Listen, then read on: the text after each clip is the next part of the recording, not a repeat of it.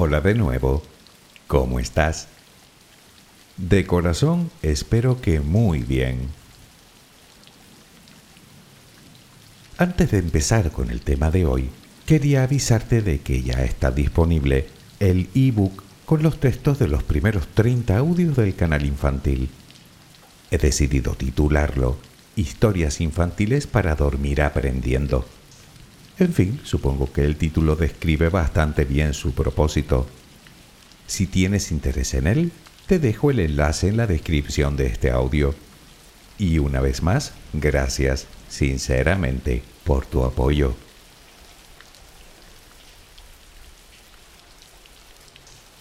Tal vez te haya sorprendido el título del audio de hoy.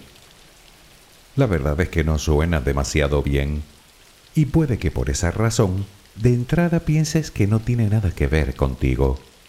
Sin embargo, fíjate que yo me apostaría algo a que sí, al menos en alguna ocasión a lo largo de tu vida. Aunque también es posible que sepas perfectamente lo que es y que igualmente pienses que contigo no va la cosa. Pues déjame darte la enhorabuena. Te aseguro que serías de las pocas personas que no lo ha sufrido nunca.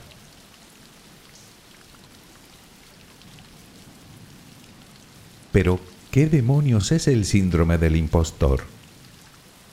Bueno, el diccionario dice de la palabra impostor que se hace pasar por otra persona o por lo que no es. Sí, ya lo sé, nunca te has hecho pasar por nadie, y mucho menos por lo que no eres. Si es que por ahí no van los tiros. Van por en qué medida valoras tus logros. Déjame hacerte un par de preguntas. ¿Crees que los demás, hablo de compañeros, familiares, etcétera, suponen que sabes más de lo que realmente sabes? ¿O creen que eres más competente de lo que realmente eres?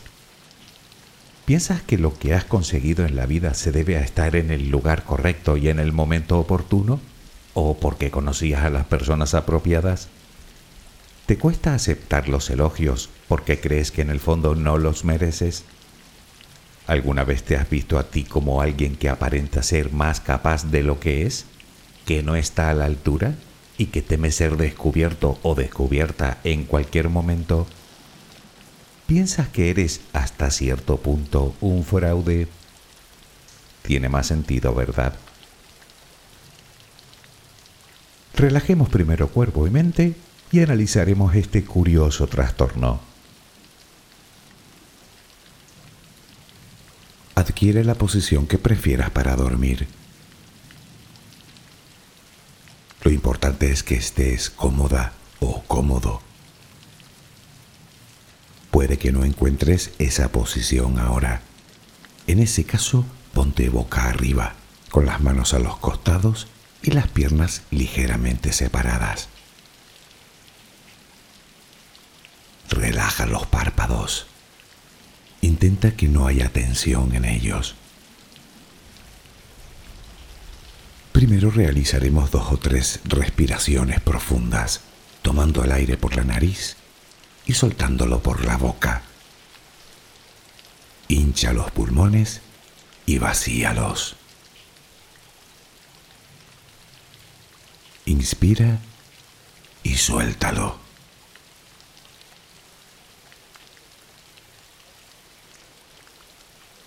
Ahora haremos una inspiración por la nariz, mantendremos el aire un par de segundos, durante los cuales mostraremos gratitud por lo que somos, por lo que tenemos, por lo que el universo nos ha dado y por lo que nos ha de dar. Luego suelta el aire también por la nariz. Repítelo dos o tres veces más. Cada vez que exhalas, notas cómo te vas vaciando de todo lo malo y negativo de tu vida y tu cuerpo se va relajando más y más. Inspira, retén el aire y suéltalo. Deja que salga todo lo que te contamina. Inspira y suéltalo. Sigue respirando tranquila y acompasadamente. Intenta hacer la respiración abdominal, dejando que sea el estómago lo que se balancee con cada respiración. Inspira y suelta, sin forzarlo. Inspira y suelta.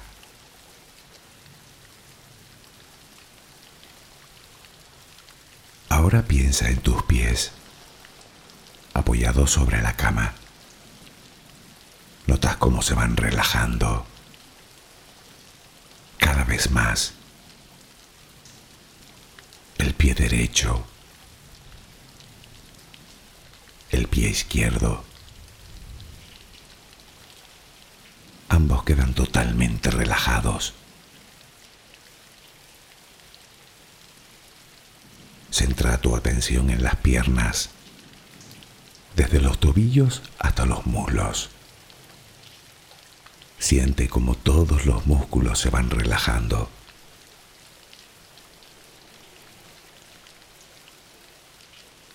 La pierna derecha queda completamente relajada.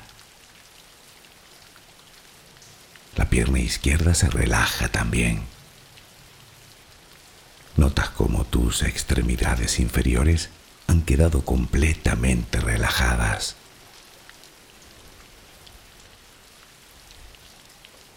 Toma conciencia de tu cadera. Nota cómo se va relajando también. Se relajan los glúteos. Notas el peso de toda la zona.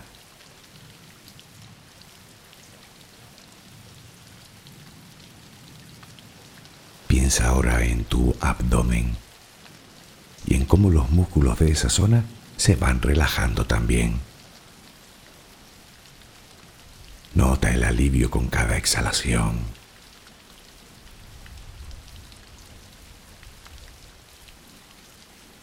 Piensa ahora en tu pecho. Nota cómo se relaja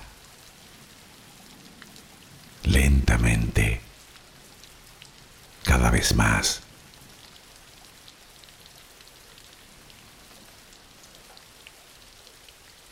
Centra tu pensamiento ahora en tu espalda y en todos los músculos que la cubren, desde la cadera hasta el cuello. Sientes como poco a poco se van relajando.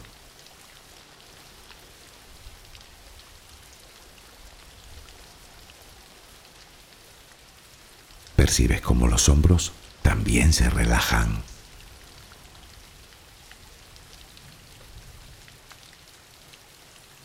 Tu brazo y antebrazo derecho, tu mano derecha, los dedos de esa mano. Nota el peso en su conjunto.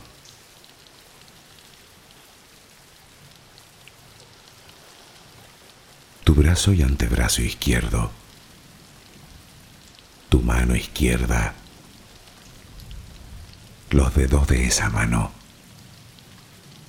Nota el peso.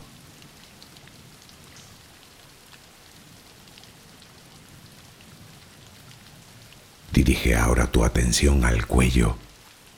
Piensa en él. Siente como todos los músculos se van relajando.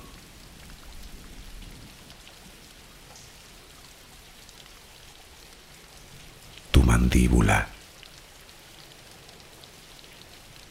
Tus mejillas. Tus párpados. Tu frente.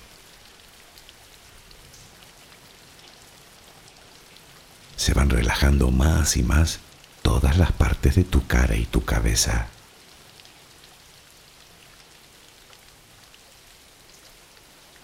A cada instante sientes como tu cuerpo se va relajando más y más.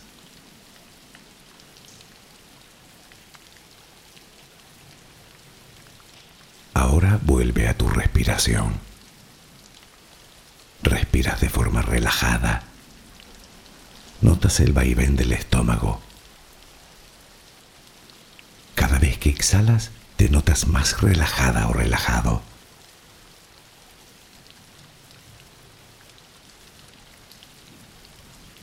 Ahora frente a ti aparece una luz.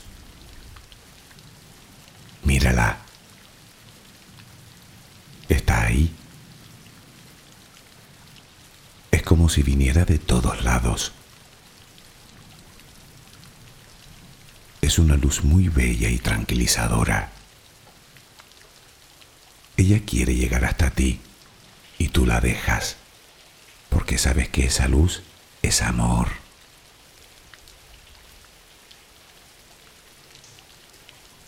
Notas cómo impregna cada parte de ti. Notas cómo atraviesa tu piel y comienza a llenarte por dentro. Sientes cómo te va llenando de paz, cómo te va llenando de tranquilidad, cómo te va llenando de amor.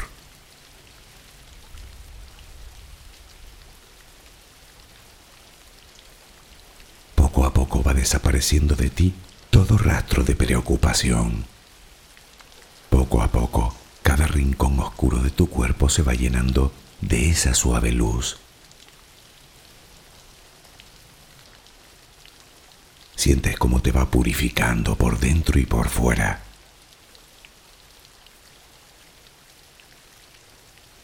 Tomas conciencia de que todo lo que hay en tu interior es serenidad y que ahora mismo no hay nada que temer, porque nada hay que pueda perturbarte.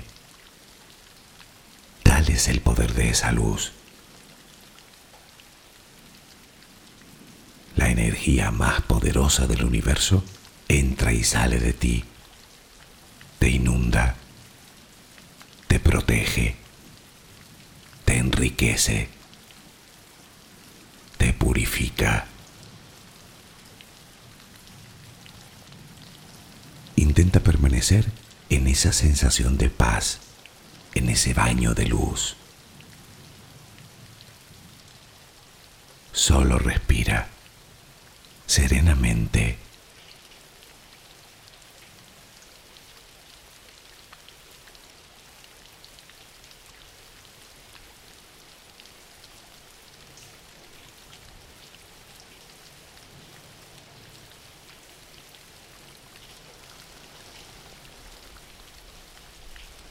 El síndrome del impostor, como habrás adivinado, se trata de un trastorno psicológico por el cual las personas son incapaces de asimilar y valorar sus propios logros.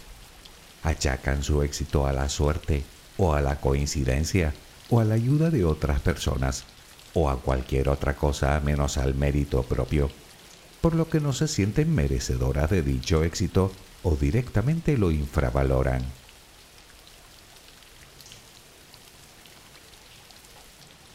En realidad no se trata de una enfermedad mental oficialmente reconocida, pero el fenómeno en cuestión sí que ha sido objeto de numerosos estudios por parte de la psicología. Puede que parezca que hablamos de baja autoestima, pero es algo más. De hecho, el síndrome del impostor lo sufren muchísimas personas que han alcanzado el éxito. Y hablo de éxito con mayúsculas algunas conocidas precisamente por ser realmente brillantes en lo que hacen, ya sea en el ámbito empresarial, en el artístico, en el laboral. Personas de las que uno a priori no diría que les falta precisamente autoestima. No importa si esa persona es una especialista en la materia o ha acumulado grandes logros o es admirada por todos. De hecho, suele ser bastante habitual en profesiones que tienen un alto grado de competencia. Pero entonces, bueno, se entenderá mejor cuando hablemos de las causas, que puede que te suene alguna de ellas si sufres este síndrome o lo has sufrido, en cuyo caso tampoco es que debas sentirte diferente, es bastante más común de lo que crees. Según los estudios, el 70% de la sociedad afirma padecerlo o haberlo padecido alguna vez.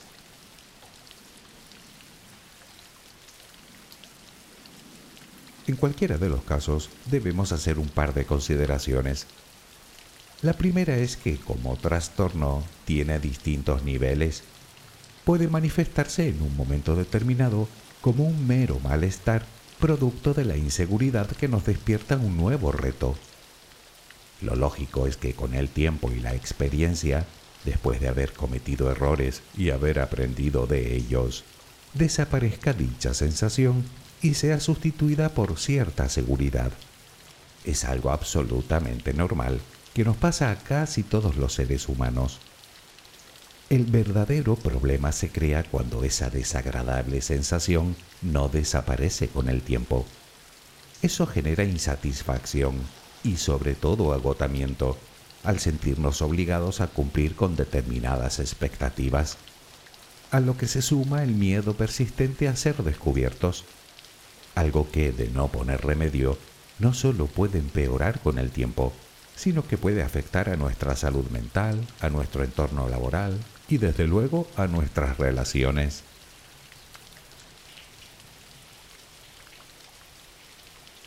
La segunda consideración es simplemente por puntualizar. Una cosa es no tener el síndrome del impostor y otra muy diferente es ir de arrogantes por la vida. Quiero decir que una cosa es valorar nuestros éxitos como resultado de nuestro trabajo, de nuestro esfuerzo, de nuestras capacidades, de nuestros sacrificios, de nuestros conocimientos o incluso de aprovechar las oportunidades que se nos presentan y otra cosa completamente diferente es creernos infalibles por ello.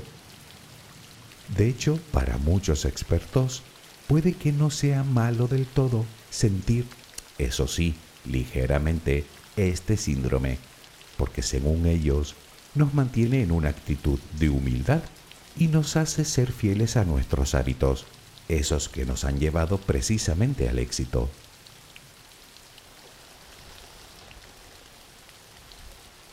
Dicho esto, es obvio que sufrir el síndrome del impostor en general no nos causa más que problemas. Y no hablo solo de inseguridad. Digo que si uno no se considera a la altura de la tarea que desempeña, difícilmente podrá acceder a algo mejor. Probablemente porque no quiera correr determinados riesgos que son necesarios para obtenerlo. O porque no quiere imponerse cuando sea pertinente o porque sienta que en cualquier caso no va a estar a la altura. Naturalmente todo esto aumenta nuestros niveles de estrés y suele socavar nuestra productividad. Aunque otras personas, en cambio, lo que hacen es trabajar demasiado en un intento de demostrar su valía, lo que igualmente termina aumentando su grado de estrés y de ansiedad.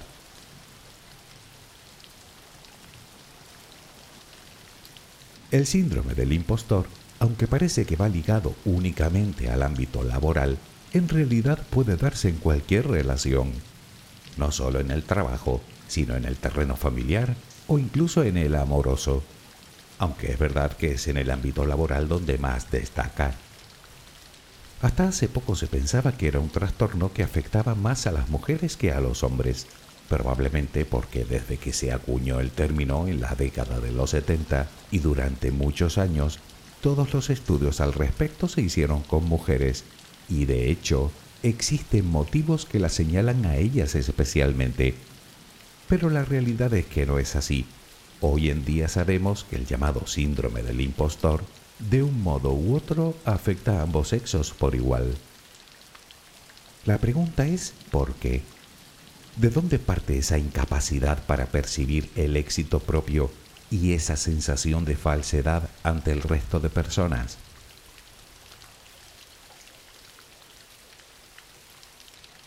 Los especialistas consideran que existen diversas causas que podrían explicar este fenómeno, y la primera de ellas, de hecho, es determinante.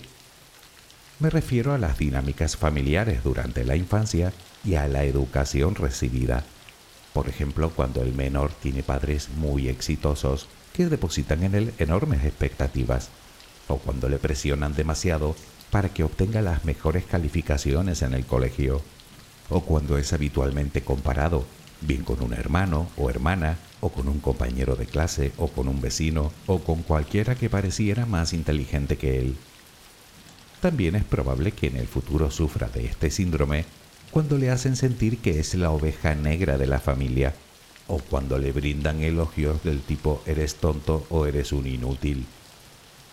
Probablemente ese niño o niña de mayor nunca estará satisfecho o satisfecha con sus éxitos y se pasará la vida creyendo que no vale.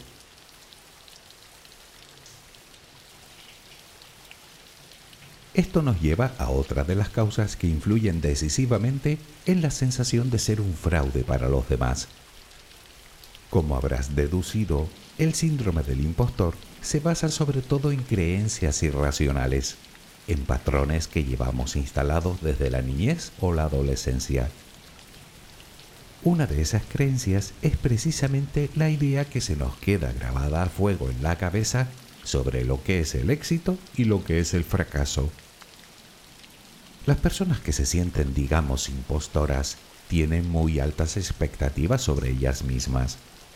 Suelen ser muy perfeccionistas y muy autoexigentes, un comportamiento que extienden a todos los ámbitos de su vida, pues sienten la presión de demostrar su valía en todos ellos, algo que no es fácil, por lo que terminan con sensación de cansancio y fatiga intentando estar siempre a la altura de las supuestas exigencias sociales, laborales o familiares.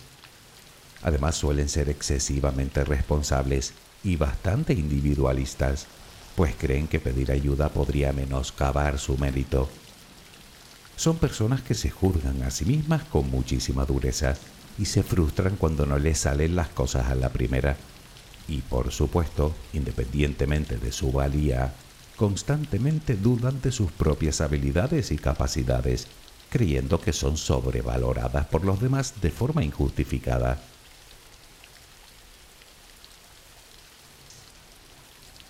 Otro de los factores radica en los estereotipos sexuales.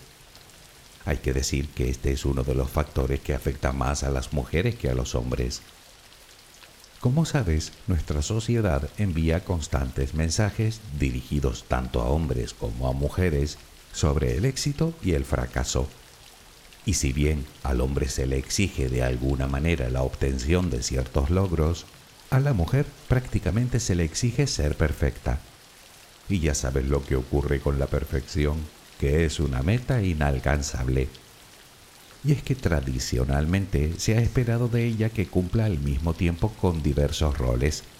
Me refiero al de madre, ama de casa, esposa, trabajadora incansable y a poder ser de éxito, siendo además duramente criticada al más mínimo fallo en cualquiera de las facetas. Como se suele decir en determinadas áreas, lo que al hombre se le supone, la mujer tiene que demostrarlo.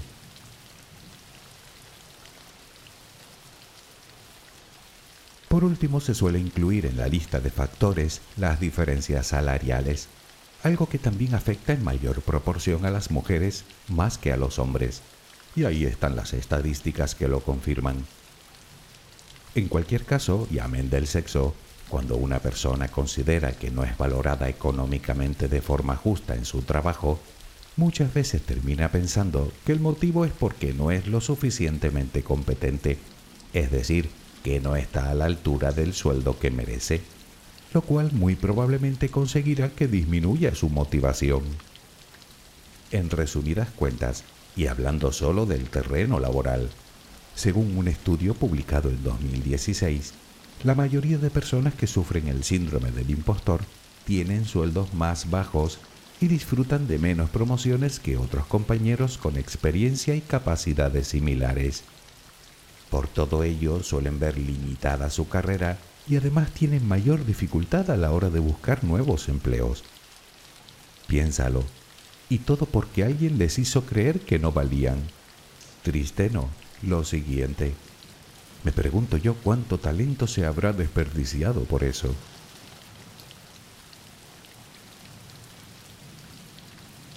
Puede que te hayas sentido identificado o identificada con el tema de hoy y que algunas de las cosas que hemos dicho te suenen bastante. Bueno, ya te dije que es mucho más común de lo que parece. Siete de cada diez personas, que no es ninguna broma. Sin embargo, eres consciente de que no sirve para nada lamentarnos. Sería mucho más productivo averiguar cómo ponerle remedio. ¿No te parece? Pues a eso vamos. Y empezaremos, como muchas otras veces, con un papel en blanco y algo para escribir.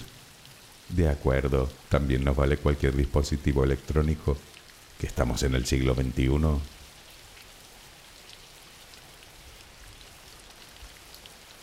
Pero a lo que vamos. Está más que demostrado que estar todo el día rumiando no solo no mejora la situación, sino que la empeora. Así que darle vueltas a la cabeza un día y otro queda descartado. Escribir, por el contrario, es mucho más fructífero, al tener varias ventajas muy claras. Por un lado nos ayuda a poner algo de distancia entre nosotros y nuestros pensamientos, lo que nos permite dos cosas, observarnos con cierta perspectiva y detener el ciclo de pensamientos negativos. Por otro lado nos procura ni más ni menos que un mejor conocimiento de nosotros mismos, cuestión fundamental si lo que queremos es descubrir quiénes somos y dónde están realmente nuestros límites. Y por último, pero no menos importante, teniendo en cuenta que el síndrome del impostor tiene su origen en creencias irracionales, lo suyo es buscar evidencias que nos confirmen o refuten eso que creemos. Si se te ocurre una forma mejor de hacer todo eso, adelante.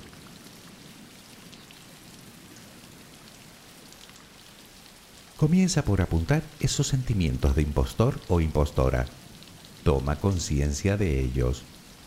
Comprenderás que aceptarlos es un paso vital si deseamos desprendernos de ellos. A continuación, elabora una lista con tus éxitos, con tus logros, con tus habilidades, con tus capacidades, con tus puntos fuertes. Al leer lo que has escrito, podrás verte desde fuera desde un punto de vista más objetivo y entonces podrás reconocer el valor que tiene todo lo que has escrito. Por último, intenta detectar tus propios errores de apreciación anotando aquellos aspectos en los que piensas que fallas y sometiéndolos a una evaluación lo más realista posible. Quiero decir, cuando dices que fallas, exactamente qué quieres decir? ¿Que eres un cero absoluto o que no te sale a la perfección. Comprenderás que entre el blanco y el negro hay una cantidad cuasi infinita de grises. Probablemente descubras que cuando dices que fallas, en realidad te estás dejando llevar más por una distorsión que por una realidad.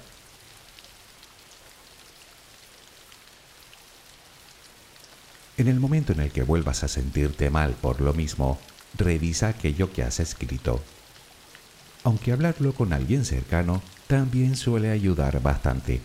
Alguien que te aporte un nuevo punto de vista, una visión menos sesgada de la realidad. Y ni que decir tiene que si recibes un elogio del tipo que sea y por el motivo que sea, acéptalo y considérate con el derecho a sentirte bien. Deja de dar excusas y agradecelo con humildad. Y en vez de pensar que es inmerecido, que te sirva de aliciente y de motivación para el futuro.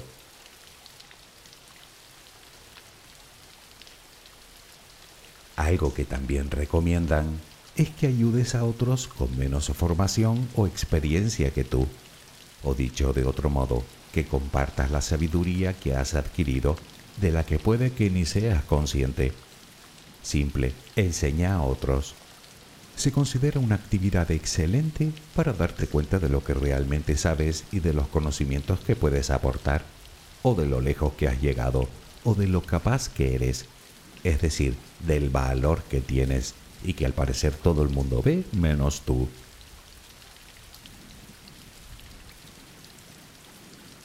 Otra cosa importante es dejar de postergar. Se sabe que muchas personas que sufren este síndrome suelen aplazar a veces indefinidamente, determinados quehaceres por temor a fallar o a no hacerlo perfecto. Lo malo es que lo único que conseguimos con eso es aumentar nuestros sentimientos de incapacidad e ineptitud. Así pues, ponte manos a la obra. Lo urgente e importante primero. Así, al finalizarlo, te quedarás con una agradable sensación de fortaleza y de ser capaz de enfrentar el siguiente reto sea el que sea.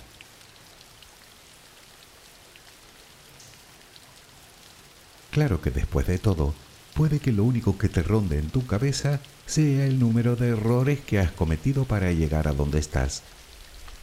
ya, te cuento las veces que me he equivocado yo.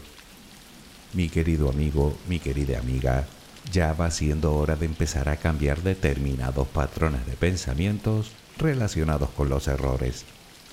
Un error no es sinónimo de ineptitud, un error es un error, punto.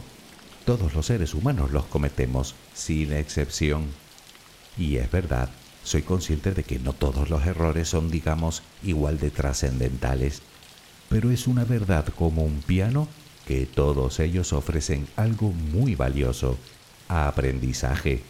Un aprendizaje sin el cual tal vez nunca hubieras llegado hasta aquí. Por lo tanto, más que lamentarte por él, quizá deberías agradecerlo.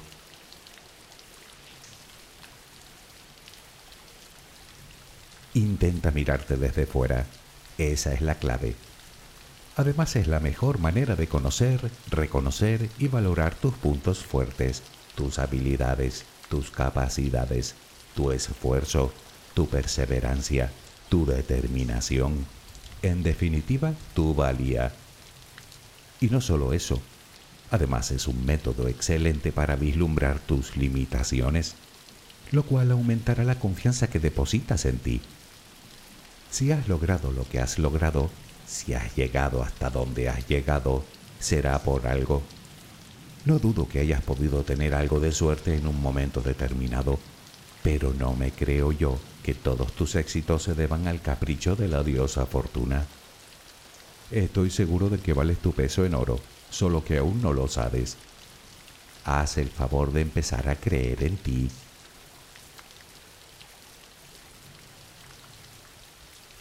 Puede que sufras el síndrome del impostor, pero mira, viendo el lado positivo, podría ser aún peor. ¿No te lo crees? Al menos lo tuyo tiene remedio. Peor lo tienen las personas que sufren del síndrome contrario a este, que lo hay. Es el efecto llamado Dunning-Kruger, un sesgo cognitivo por el que los incompetentes tienden a sobreestimar sus escasas habilidades. Vamos, que son tan ignorantes que ignoran hasta su propia ignorancia. Seguro que te recuerda a alguien. No te dije que podría ser peor. Espero que mañana tengas una maravillosa jornada. Que descanses. Buenas noches.